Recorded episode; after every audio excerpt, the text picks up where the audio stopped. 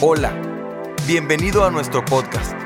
Deseamos que a través de este mensaje tengas un encuentro con Jesús y que tu vida sea animada. El tema que vamos a hablar ahora es tu necesidad te sostendrá. Dígalo conmigo, mi necesidad me sostendrá. Leemos el Salmo 42, el verso 1 en adelante, dice, como el siervo brama por las corrientes de las aguas, así clama por ti, oh Dios, el alma mía. Mi alma tiene sed de Dios, del Dios vivo. ¿Cuándo vendré y me presentaré delante de Dios? Fueron mis lágrimas, mi pan de día y de noche, mientras me dicen todos los días, ¿dónde está tu Dios? Me acuerdo de estas cosas y derramo mi alma dentro de mí, de cómo yo fui con la multitud y la conduje hasta la casa de Dios entre voces de alegría y de alabanza de un pueblo en fiesta. ¿Por qué te abates, oh alma mía, y te turbas dentro de mí? Espera en Dios, porque aún he de alabarle. Salvación mía y Dios mío. Dámosle un aplauso a la palabra de Dios.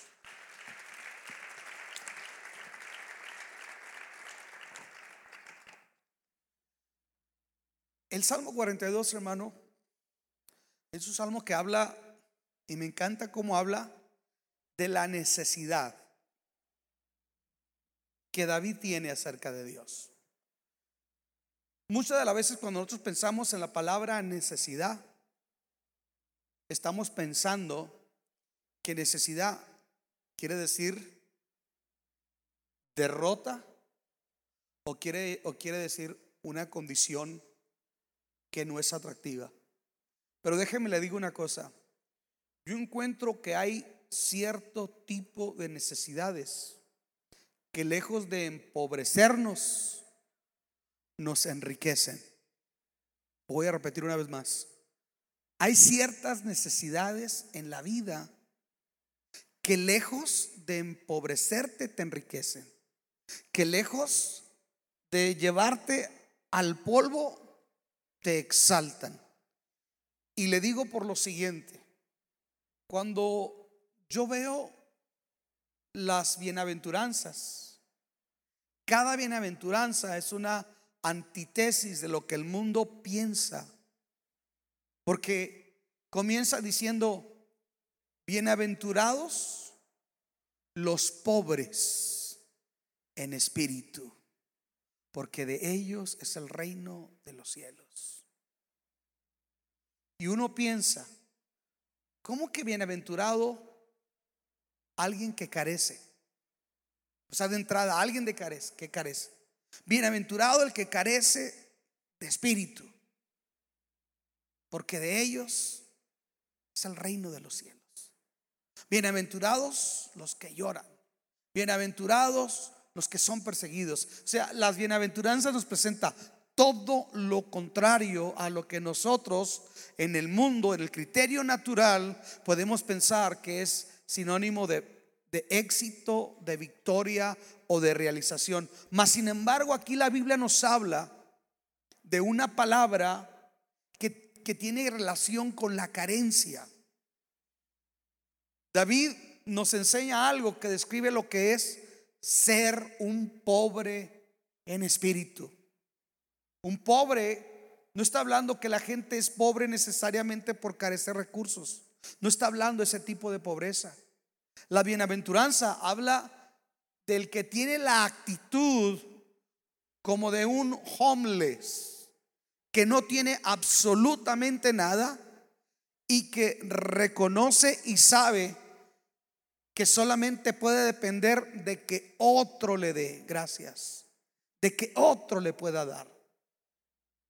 Cuando la Biblia habla de los pobres en espíritu, está hablando no de gente que se jacta, no de gente que está conforme, no de gente que dice yo puedo sostener mi moral porque yo puedo sostener mi vida espiritual, sino de alguien que entiende y que reconoce que la vida espiritual en nosotros no puede ocurrir, escuche, los valores morales, el estándar de vida de Dios para el hombre no puede ocurrir por nuestra propia voluntad o capacidad. No puede ocurrir porque usted tenga mucho conocimiento, usted sea una persona muy estudiada. No puede ocurrir porque usted sea una persona disciplinada por sí.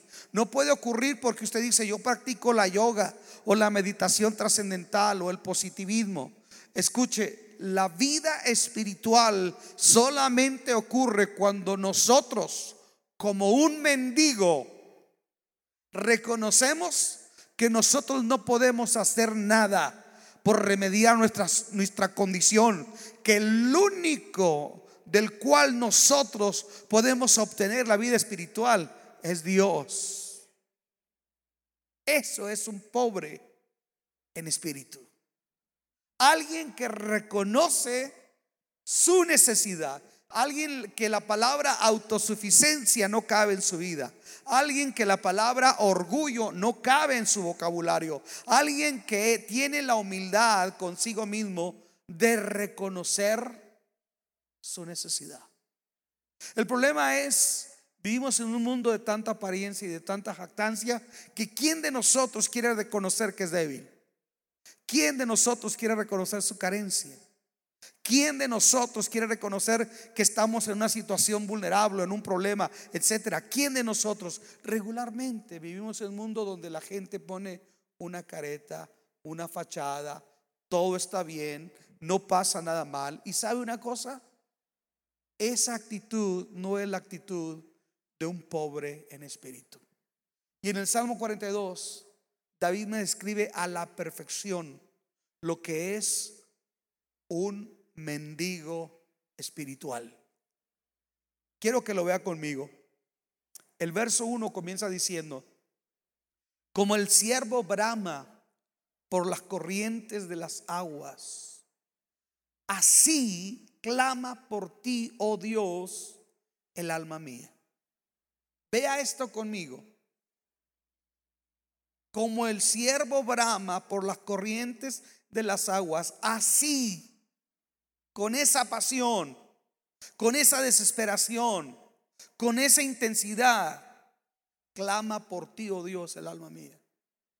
Este versículo en el original hebreo está escrito no en masculino, sino en femenino.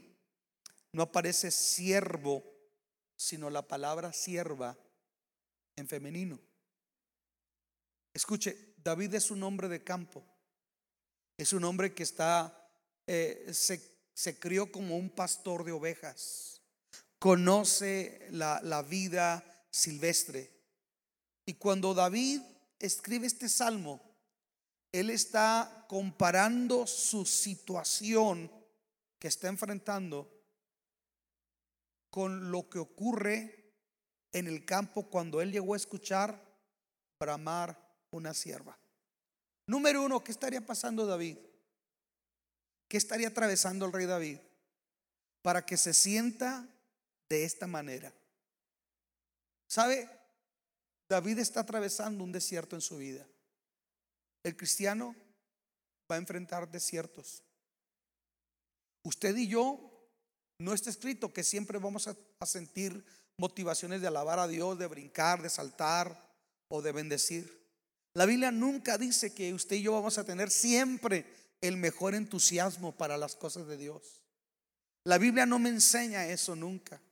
La Biblia me enseña que al contrario, a través de tribulaciones nosotros vamos a entrar en la vida eterna.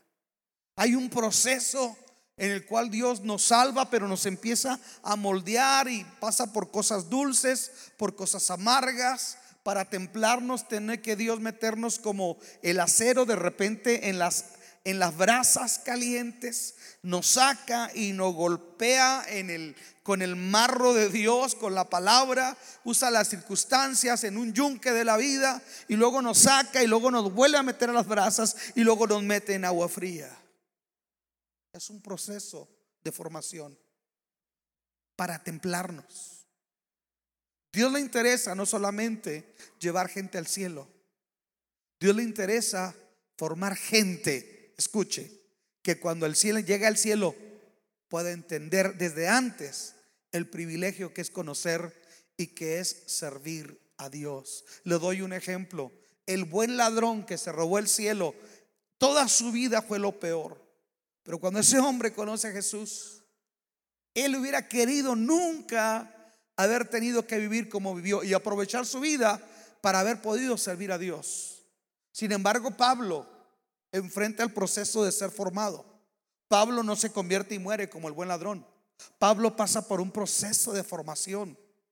Escuche, y en esa etapa Pablo enfrenta desiertos.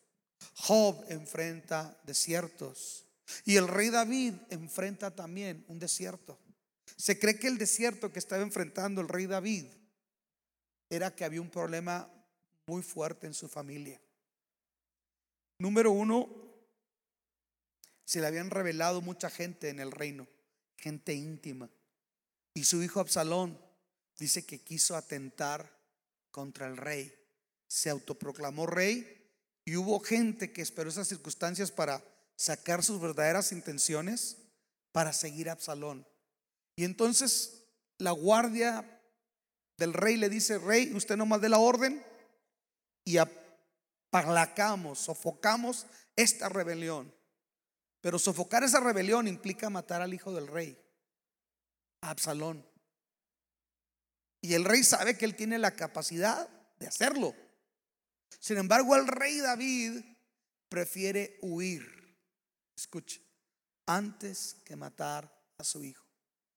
Y cuando David está allá en el desierto, se encuentra con que ahora gente que él creía que estaba con él le dio la espalda, lo abandonó. Consejeros del rey David se fueron con Absalón. Incluso hubo sacerdotes que David consultaba antes de salir a la guerra, que ahora están con Absalón. Y Absalón está en el trono. Y el rey David, escuchen esto, algo que me llama mucho la atención. El rey David está enfrentando un problema familiar tremendo. Y ese problema familiar lo hace que David entre en un desierto emocional, un desierto moral, su ánimo está por los suelos, pero también eso implica un desierto espiritual. Escuchen esto. Un problema moral afecta en su vida espiritual. Y el rey David cuando está enfrentando esa situación, él recuerda cómo las siervas cuando están amamantando a sus crías. Las siervas son más fácil de cazar que un siervo. Porque como la sierva está criando, es, es obvio que cuando la mujer está lactando, la mujer tiene más sed, tiene menos fuerza, está dando el pecho, está dando vida. Entonces la sierva cuando está amamantando a, sus críos, la sierva es más vulnerable. Y es más, es más fácil de que los cazadores puedan rastrearla más fácilmente por, escuche, porque cuando está, está amamantando, ella es más fácilmente de oler, se rastrea más fácilmente la sierva cuando está amamantando.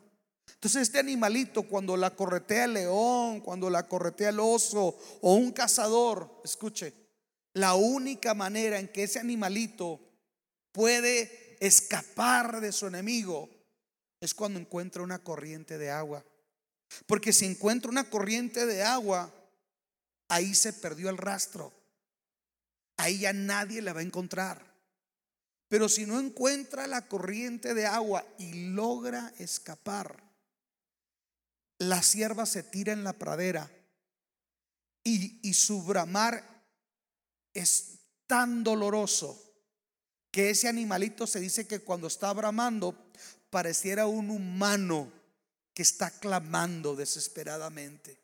Entonces David tiene muy bien en, la imagen de su recuerdo como pastor de ovejas que él en varias ocasiones llegó a mirar a una sierva que había escapado de sus perseguidores, pero que está, como dice la canción, cansado del camino, sediento de ti, y se tira ahí a bramar y bramar, y dice que está bramando, escuche, no porque lo venían persiguiendo, no porque está cansado, se, se tira a bramar porque dice que brama por las corrientes de las aguas. Porque necesita agua, porque ha sido perseguida, porque logró escapar, pero está tan desgastado que necesita, se está muriendo de sed, está deshidratado ese animalito.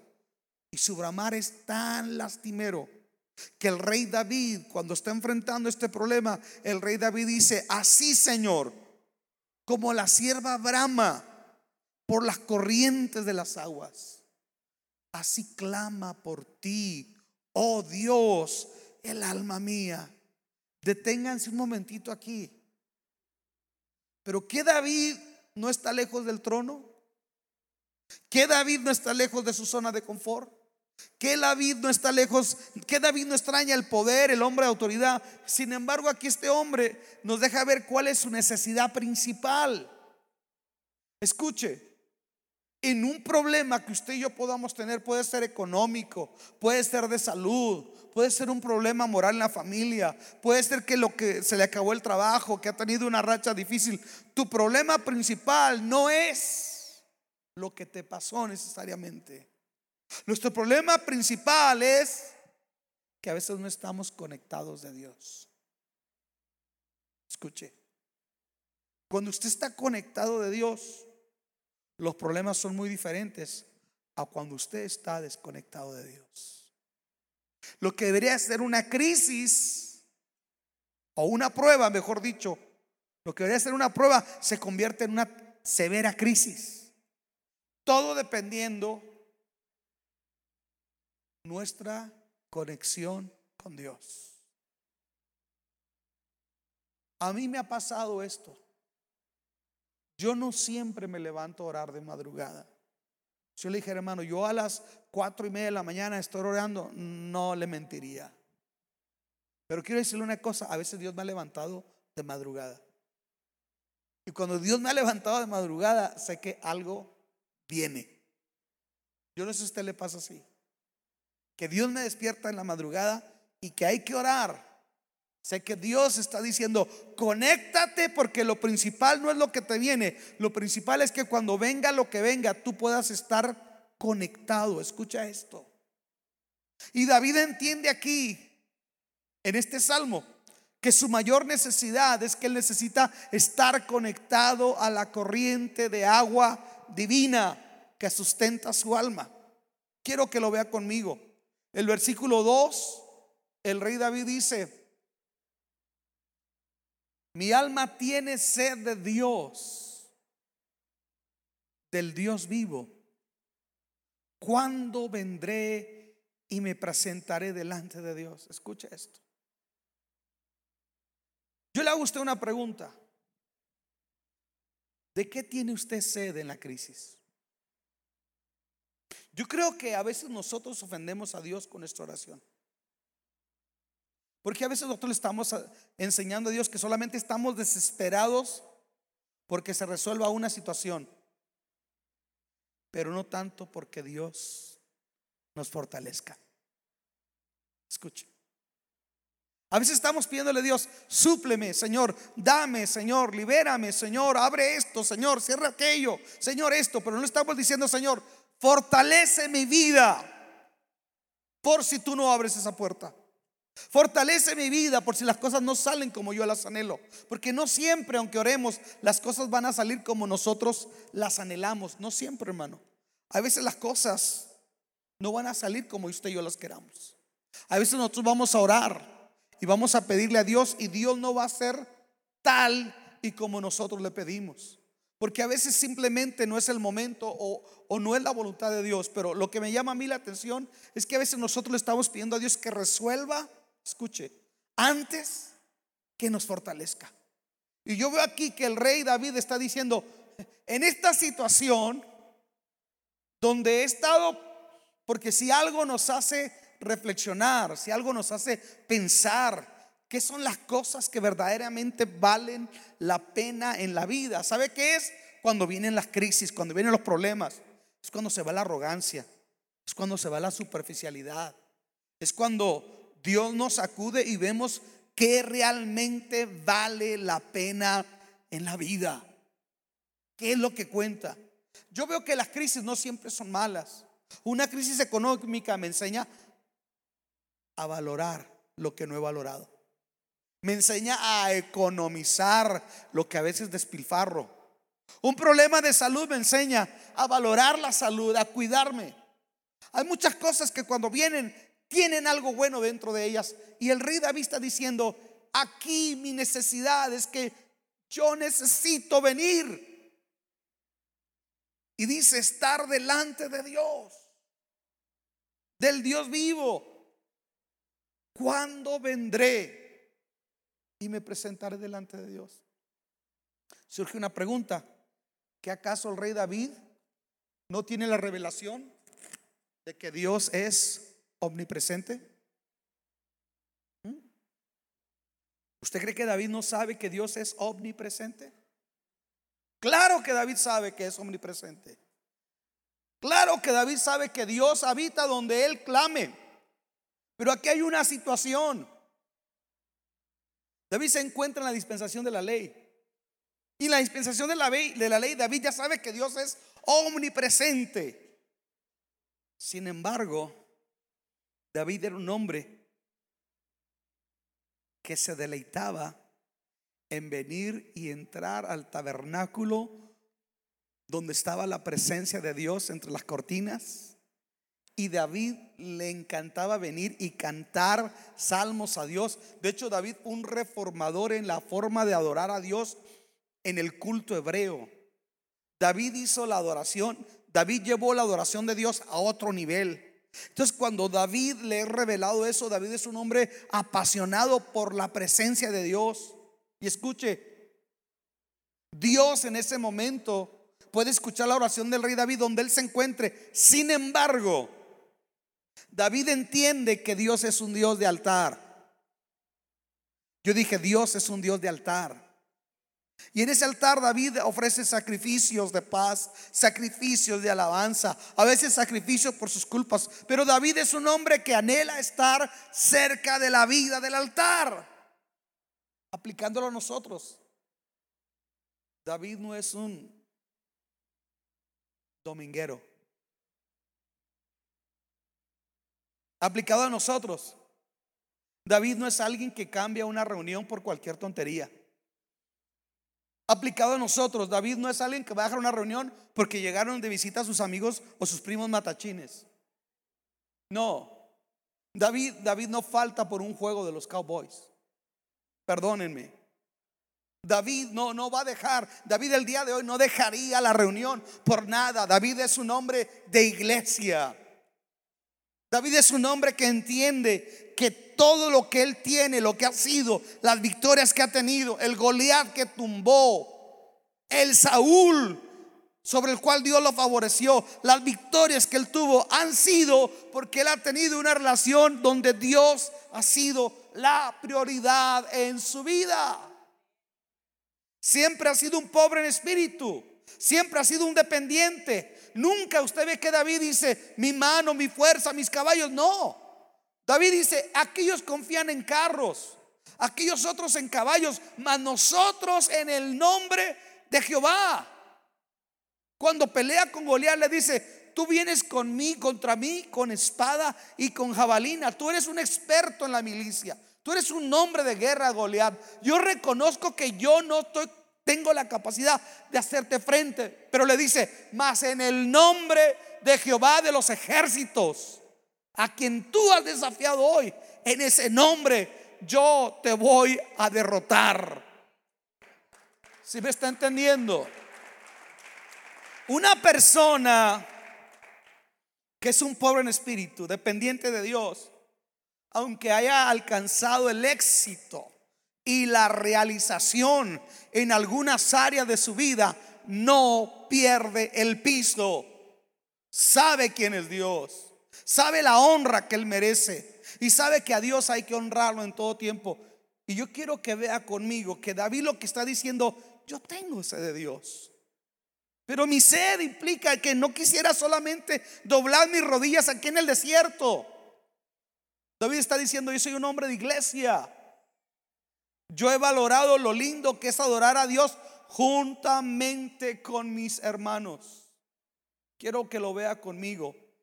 El versículo 3 dice, fueron mis lágrimas, mi pan de día y de noche. Mientras me dicen todos los días, ¿dónde está tu Dios? Quiero que vea esto. ¿Qué relación tiene el pan, decir que fue su lágrima, su pan de día y de noche? Está hablando de manera figurada. ¿Sabe qué lo que está diciendo? Que no tenía apetito para otra cosa que no fuera Dios. Yo no sé cuántos ustedes dicen, no tengo hambre, quiero orar. ¿Cuántos de ustedes alguna vez han dicho eso? No, no tengo hambre. Pero a veces decimos, no tengo hambre porque estoy enojado. Pero cuando nosotros decimos, no tengo hambre, quiero buscar a Dios. Oye, pero mira esto, gracias. Pero queremos que salgas para acá para que te distraigas. No, gracias. Siento que eso no me va a llenar. Yo tengo necesidad de Dios. Me imagino que al rey David le traían los mejores cortes de carne. Alguien cazaba algo de sus soldados, preparaban el mejor y, traía, y David traía a su chef, su cocinero, su médico, traía todo, aunque andaba escapando por el desierto, pero él traía todo con él. Traían sus porciones de vino, sus porciones de pan, todo. Mi rey, mi rey, aquí está este manjar. Coma, reconforte su espíritu. Y el rey decía, ¿sabes qué? Es que es tanta mi necesidad y es tanta mi tristeza que te agradezco lo rico que cocinaste. Les agradezco sus atenciones. Pero saben una cosa, esto no me va a llenar. Yo tengo un hambre. Tengo una sed. Porque llega un momento donde hay cosas que son placeres que las tienes que hacer por un lado porque no te van a llenar. Estamos aquí. David tiene una necesidad. Escuche, yo por eso dije que el tema es, tu necesidad te sostendrá. Qué tremenda la actitud de David, que él sigue insistiendo y firme, dice, a mí yo, yo no me muevo de aquí hasta que Dios no me conteste. Yo no me levanto de este altar hasta que Dios no me confirme. Yo no doy un paso, como dijo Moisés, no doy un paso si tú no vas conmigo. No tomo una decisión si no siento la paz de Dios en mi corazón. Lo que está diciendo el rey David.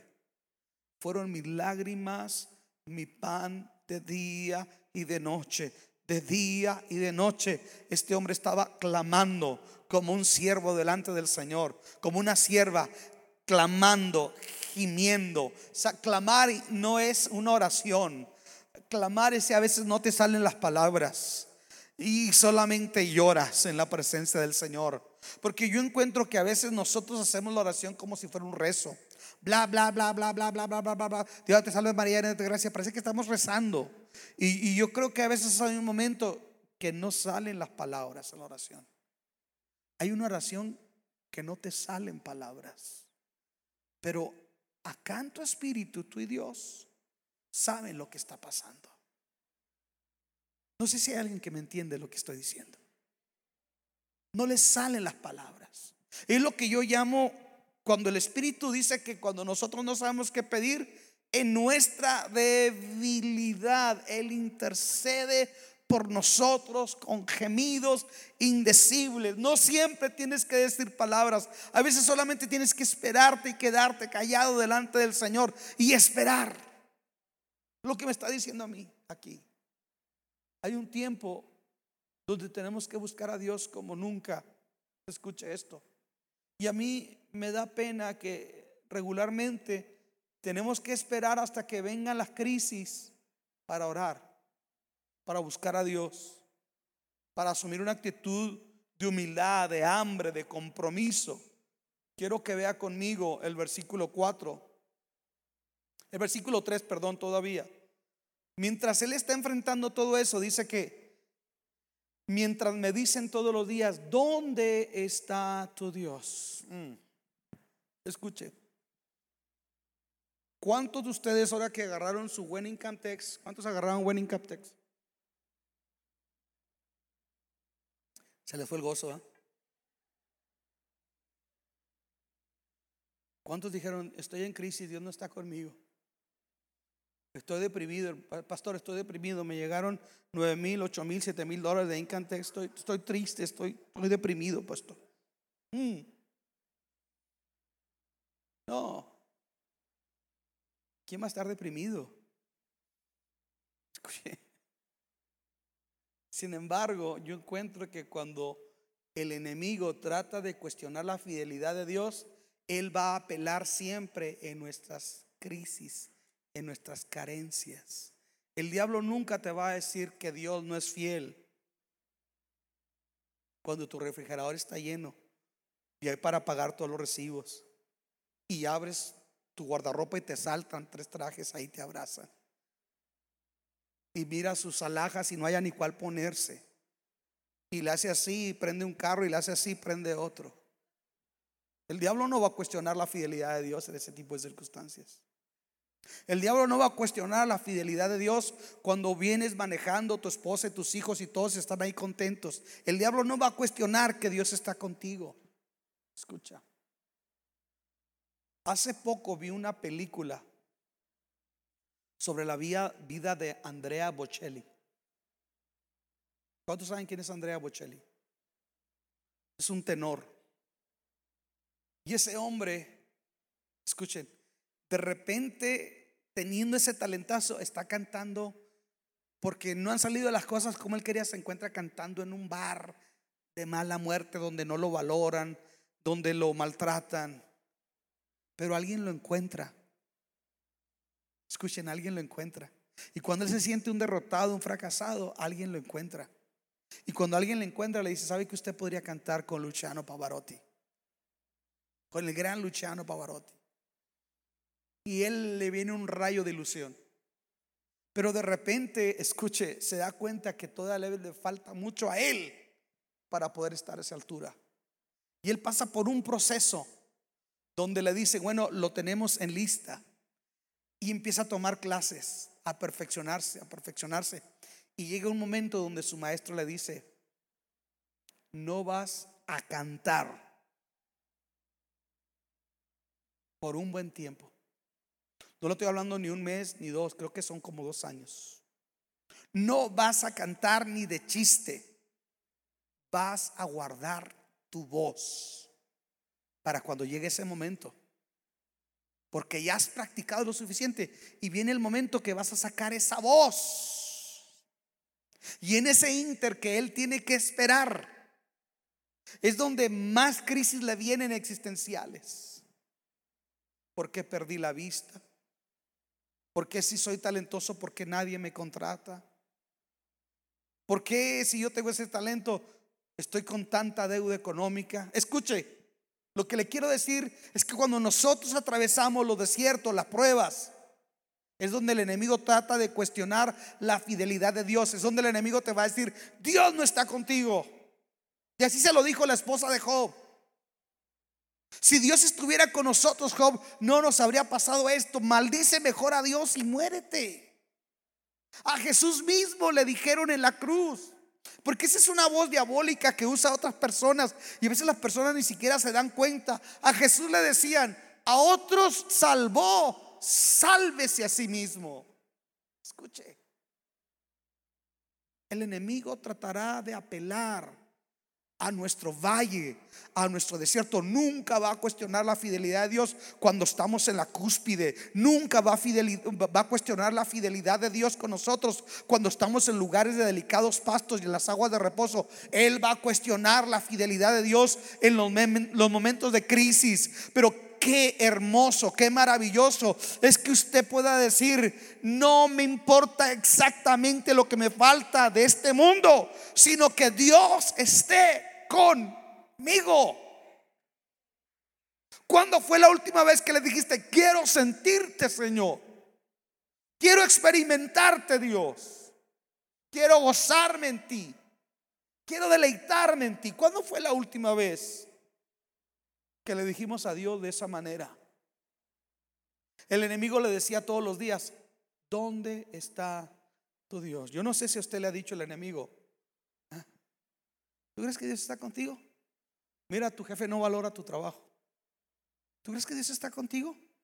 Mira, las cosas como están en tu casa. Mira tu profesión cómo te está yendo. Mira, están bajando tus mejores años. Mira esto, mira el otro. El enemigo va a atacar. Y va a atacar con pensamientos derrotistas, pensamientos donde nos hará cuestionar que Dios está con nosotros. Pero somos bienaventurados si decimos como David, no me importa tú que me digas, yo tengo sed de Dios. Seremos bienaventurados si decimos como Job, no entiendo lo que Dios está haciendo conmigo. Porque no todo lo que Dios hace somos llamados a entenderlo. ¿Dónde está escrito que yo tengo que entender todo lo que estoy pasando. La Biblia no dice que yo tengo que entender y tener revelación de todo lo que está pasando. A veces ha, pasado cosas en mi vida, perdóneme, como lo voy a decir, que me he sacado de onda. Que he dicho, ¿qué pasó Dios? No te entiendo. Pero después recapacito y digo, no soy llamado a entender todo lo que estoy viviendo, pero sí soy llamado a creer que todas las cosas obran para bien de aquellos que aman al Señor.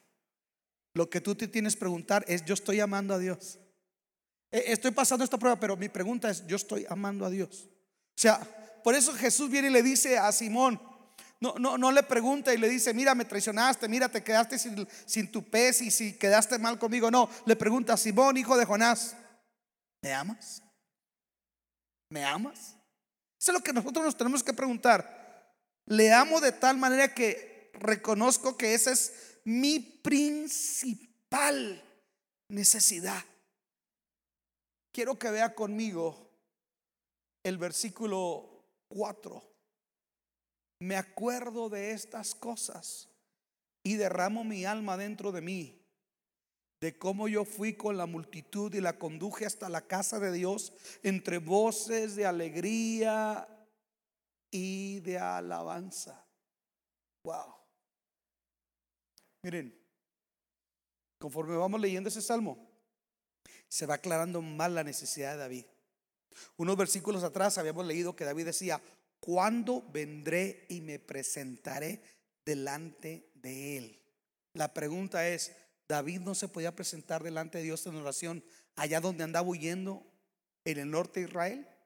Claro que sí. Lo que está hablando aquí, cuando vendré me presentaré delante de él. Y aquí no lo deja saber. David siente nostalgia por la vida, vamos a llamarla así, la vida de iglesia. Escuche, la vida de iglesia. David, David es un hombre de iglesia. Y bienaventurado es aquel que sabe valorar la vida de iglesia, porque David, su deleite era estar, escuche, le voy a citar algunos salmos que hablan del corazón de David. Bienaventurados los que habitan en tu casa, perpetuamente te alabarán. Mi corazón y mi carne anhelan ardientemente los atrios de Jehová. Aún el gorrión haya casa y la golondrina han ido donde poner tus polluelos cerca de tu altar, oh Jehová de los ejércitos.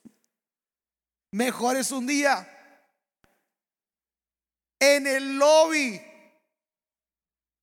Mejor es un día en el lobby. Con los que se salen a coyotear la prédica. sería la traducción del día de hoy. Mejor es un día estar en el lobby con los que coyotean la prédica ya. Mejor es un día estar en los atrios de Jehová que mil fuera de ellos.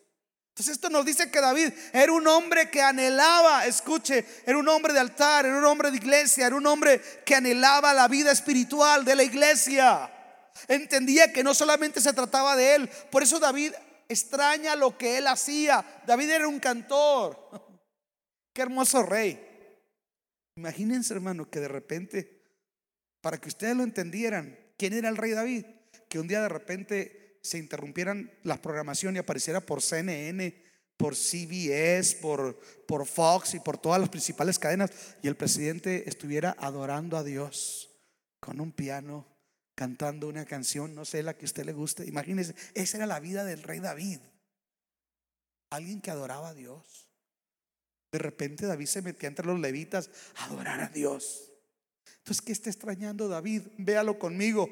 Me acuerdo de estas cosas y derramo mi alma dentro de mí, de cómo yo fui, con quién, solo. ¿Con quién fue David? Porque necesitamos el calor de la vida espiritual. Somos un cuerpo, iglesia, somos un cuerpo. Nos necesitamos los unos a los otros. Dependemos los unos de los otros. Desgraciadamente se ha creado una mentalidad mucho personal, jactanciosa del llanero solitario, pero déjeme le digo una cosa. Yo los necesito. Yo necesito adorar con ustedes. Mi adoración es diferente cuando yo adoro con ustedes. Necesitamos ese mismo hermano que te saluda siempre igual. Lo necesitamos. Alguien diga amén. El hermano que nos recibe en el en el ujier que nos saluda en el lobby, la hermana que nos atiende en la cafetería. Nos necesitamos, necesitamos la comunión. David está diciendo, señoras y señores, extraño la vida espiritual de mi congregación. Tal vez ustedes no dicen amén, porque a lo mejor tienen que irse unas tres semanas a terapia intensiva. A lo mejor unos días de tiquetes no pagados en el condado. A su nombre. A lo mejor necesita quebrarse una pata y no poder venir. a perdón, una pata no. Ah, bueno, somos ovejas al final. una piernita y estar tres semanas así, levantada al pie y no poder venir. Ahí es donde uno valora la vida de la iglesia. Cuando a mí me llegan cartas de presos, hermano, yo iba a la iglesia. Cuando me, a veces me llega gente que dice, hermano, es que ahorita ya me estoy enfrentando a esta situación en mi familia. Pero cuando yo estaba en la iglesia, escuche, lo más lindo de Dios yo lo he recibido en la iglesia. Es cierto, el Evangelio hay que llevarlo fuera de las cuatro paredes, totalmente de acuerdo. Pero lo más maravilloso de Dios, Dios me lo ha enseñado aquí dentro de estas cuatro paredes. Dios me lo ha enseñado en su iglesia. Amo el altar, amo la vida de la iglesia, amo la gente de la iglesia, amo la gente comprometida, amo la gente que ama las cosas de Dios. Por eso se me hace tan absurdo que por cualquier tontería queramos dejar las cosas de Dios. Este hombre dice, yo, yo siento nostalgia, yo me acuerdo de estas cosas. Wow, porque sabe, hay algo también que yo veo aquí en la,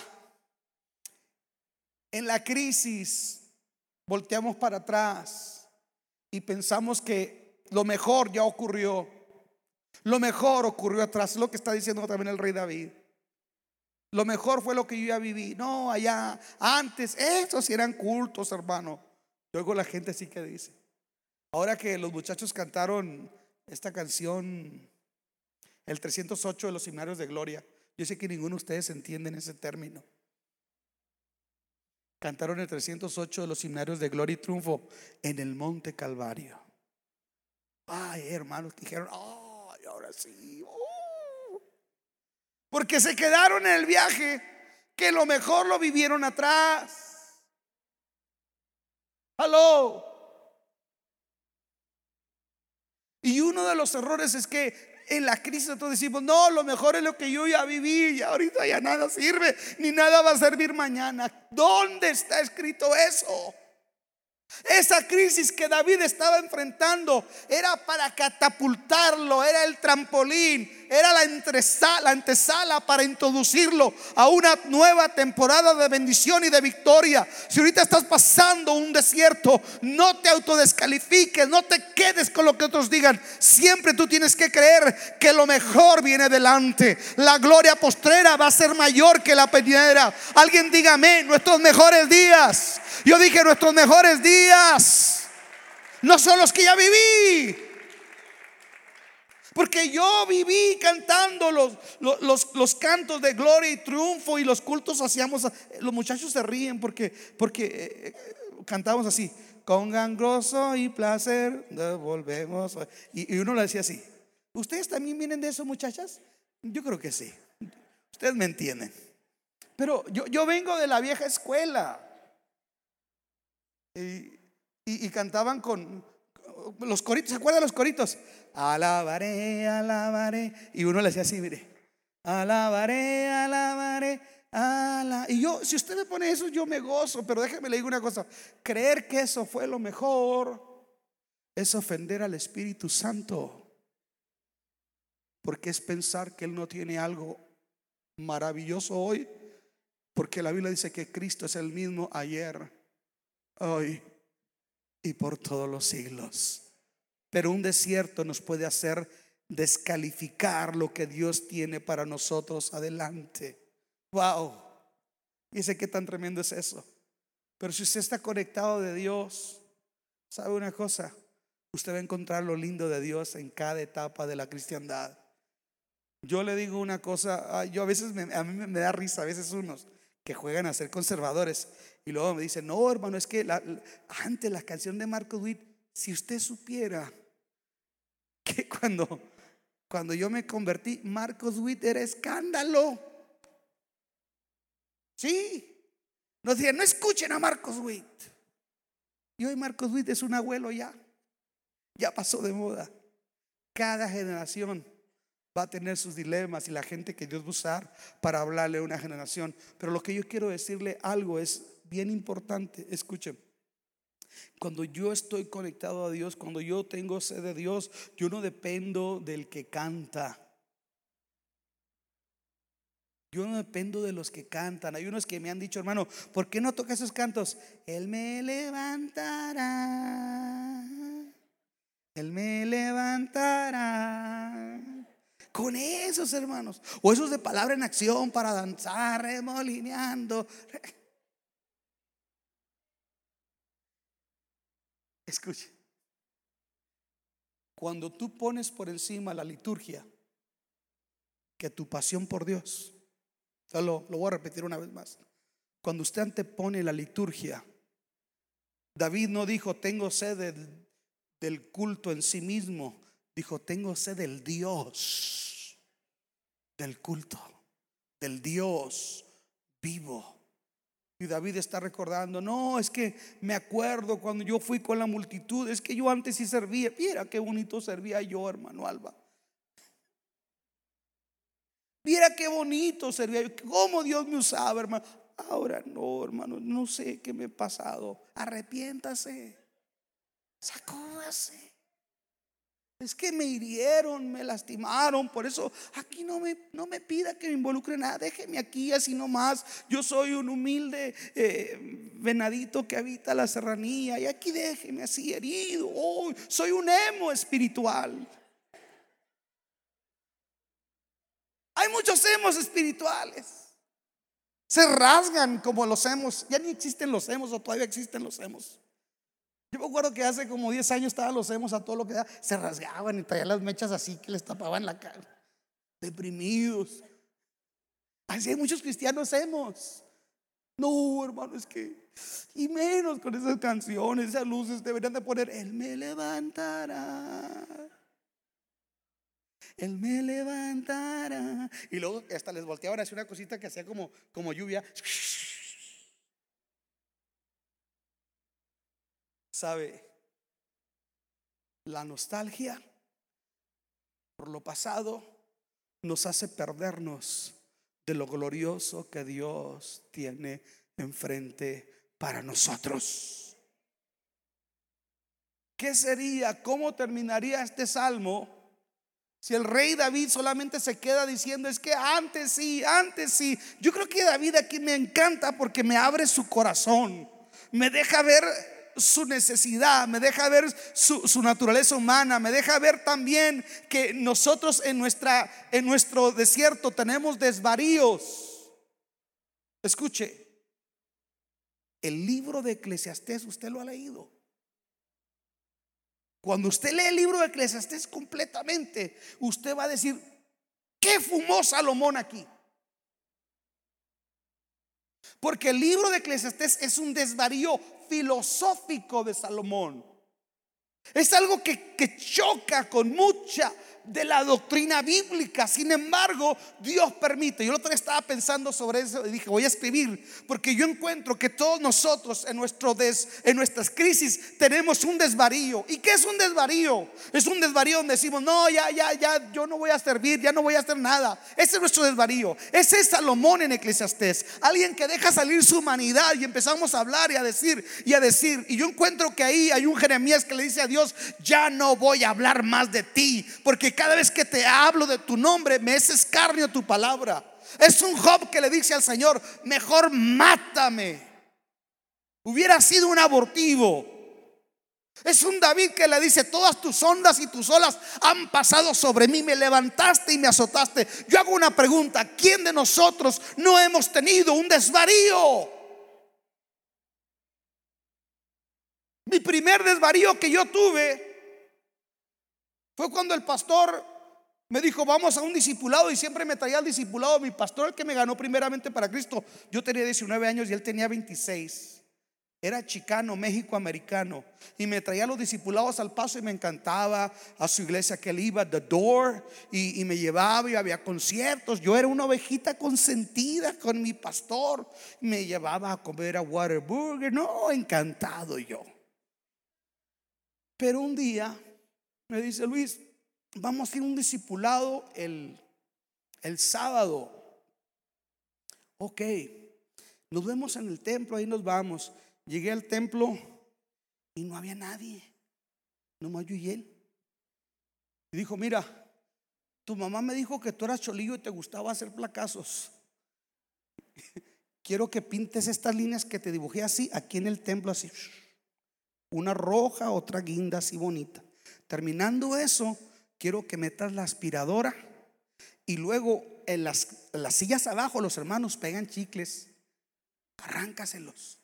Cuando termines eso, Luis, el baño lo lavas bien, aquí hay Pine Sol y le echas que huela bonito. Primero cloras, después haces una bomba que quede esto sabroso. Y luego el púlpito, antes eran los púlpitos de madera, le pones poquito aceitito así para que brille. Y le dije, ¿y el discipulado? Este es. ¿Este es el discipulado? Sí, ¿por qué no? Es que no me gusta tu discipulado. Porque yo estaba impuesto que el discipulado era venir aquí al paso, una conferencia, y luego me llevabas a cenar muy, muy, no, yo me sentía muy bonito, pero pues estoy discipulado, pues mejor cántame la derecha, ¿por qué no me dices mejor, ven para que me ayudes, para que me tiras ese rollo que, que discipulado? No me gustó. El desvarío viene cuando ocurre algo que no nos gusta. A su nombre.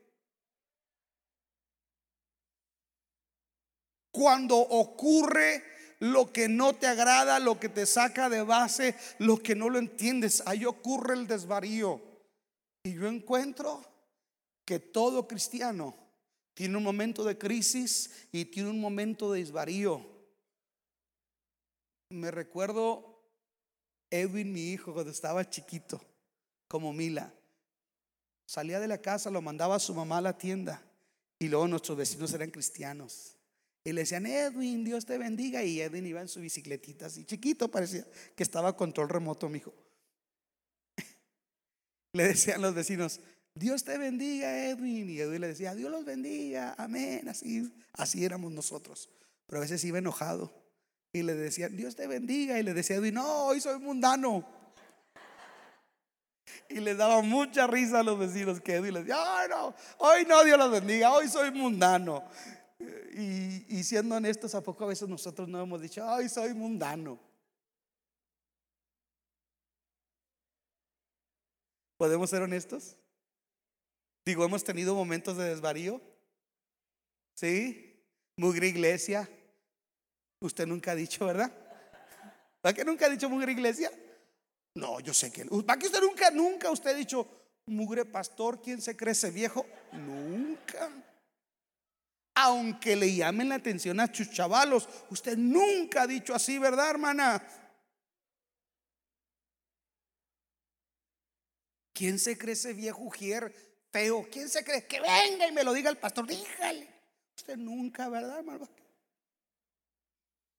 Tenemos desvaríos. Y más cuando estamos atravesando una crisis. Pero yo le dije que este sermón se llamaba Tu necesidad te sostendrá. Pueden pasar momentos que no siento a Dios.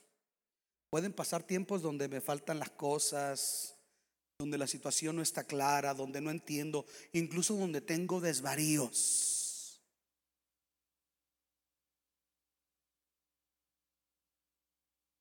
Pero lo que te va a sostener es tu necesidad. Porque tu necesidad te va a hacer ver. Escuche, te va a hacer ver cuánta necesidad tú tienes de Dios. Que no es el otro el que necesita cambiar. Yo tengo que cambiar primero. Y yo no puedo cambiar si mi relación con Dios está frágil, si no está fuerte. Él termina diciéndole a su alma, y aquí ocurre lo que se llama un soliloquio. Pastor, ¿qué quiere decir un soliloquio? un loco que habla solo. No quiere decir uno que se habla solo, pero que no está loco. Se dice a sí mismo, ¿por qué te abates, oh alma mía? Y te turbas dentro de mí. Quiero que el versículo 5. ¿Dónde está mi, mi pianista precioso? Fíjate que no estoy desvariando, dije precioso. ¿eh? Cuando no pasa tiempo digo, mugre ray tan feo. No te creas. ¿Por qué te abates, oh alma mía? Escuche, yo encuentro que en nuestras crisis no solamente tenemos que oír la voz del enemigo, no solamente tenemos que desalentarnos por lo que vemos, no solamente tenemos que tener desvaríos, en nuestra crisis tenemos que tener también un momento donde nos tenemos que hablar a nosotros mismos. Le doy un ejemplo. David muy a menudo recurre a los soliloquios.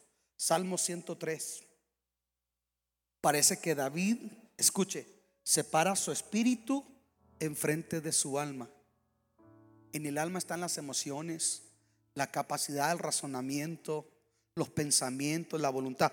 Todo eso está en el alma. Y si el alma le está pasando algo bonito, el alma está contenta. Si al alma le está pasando algo bonito, siente, siente gozo. Pero si le está pasando algo desagradable, el alma está triste porque ahí están las emociones. Pero Dios nunca le habla a su alma. Dios siempre trata con nuestro espíritu. Dice que lámpara de Dios es el espíritu del hombre. Y a veces nosotros tenemos que hacer lo que el rey David hizo. Como que su espíritu está de este lado, diciéndole a su alma, que pesa las circunstancias, que evalúa la situación, que mide los costos, lo que falta. El espíritu es donde están las convicciones. El espíritu de Dios da testimonio a nuestro espíritu que qué? Que somos hijos de Dios. Dios se comunica con tu espíritu. Escuche. Y a veces tu espíritu le tiene que decir a tu alma, bendice alma mía a Jehová y no te olvides de ninguno de sus beneficios, aunque no lo sientas, aunque no te guste lo que está pasando, aunque no te guste cómo te trataron. Tú bendice a Dios en todo momento y no te olvides de lo que has recibido. Se te olvidó. Mira, Él es el que perdona tus iniquidades, el que sana todas tus dolencias, el que rescata del hoyo tu vida, el que te corona de favores y misericordias, el que sacia de bien tu boca, de modo que te rejuvenezcas como el águila. No se te olvida esto, esto, esto, esto, esto, esto. El Espíritu, el Espíritu. Porque el alma se le olvida. Porque el alma razona por las circunstancias, evalúa por lo que siente. Por eso un cristiano almático es el que se mueve por lo que siente. Escuche. No cuite, no abandone las cosas por lo que siente. Esfuércese, sea valiente. Y el rey David, aquí su espíritu le dice a su alma: ¿Por qué te abates? ¿Por qué te angustias? Como si todo estuviera perdido. A ver, David, ¿qué es lo que tú sabes hacer? Ya no me digas lo malo que está pasando. ¿Qué es lo que tú sabes hacer? Cuando Moisés está desesperado porque enfrente está el mar rojo, escuche, detrás viene el ejército del faraón y está clamando, Dios le dice, no clames, dime qué tienes en tu mano.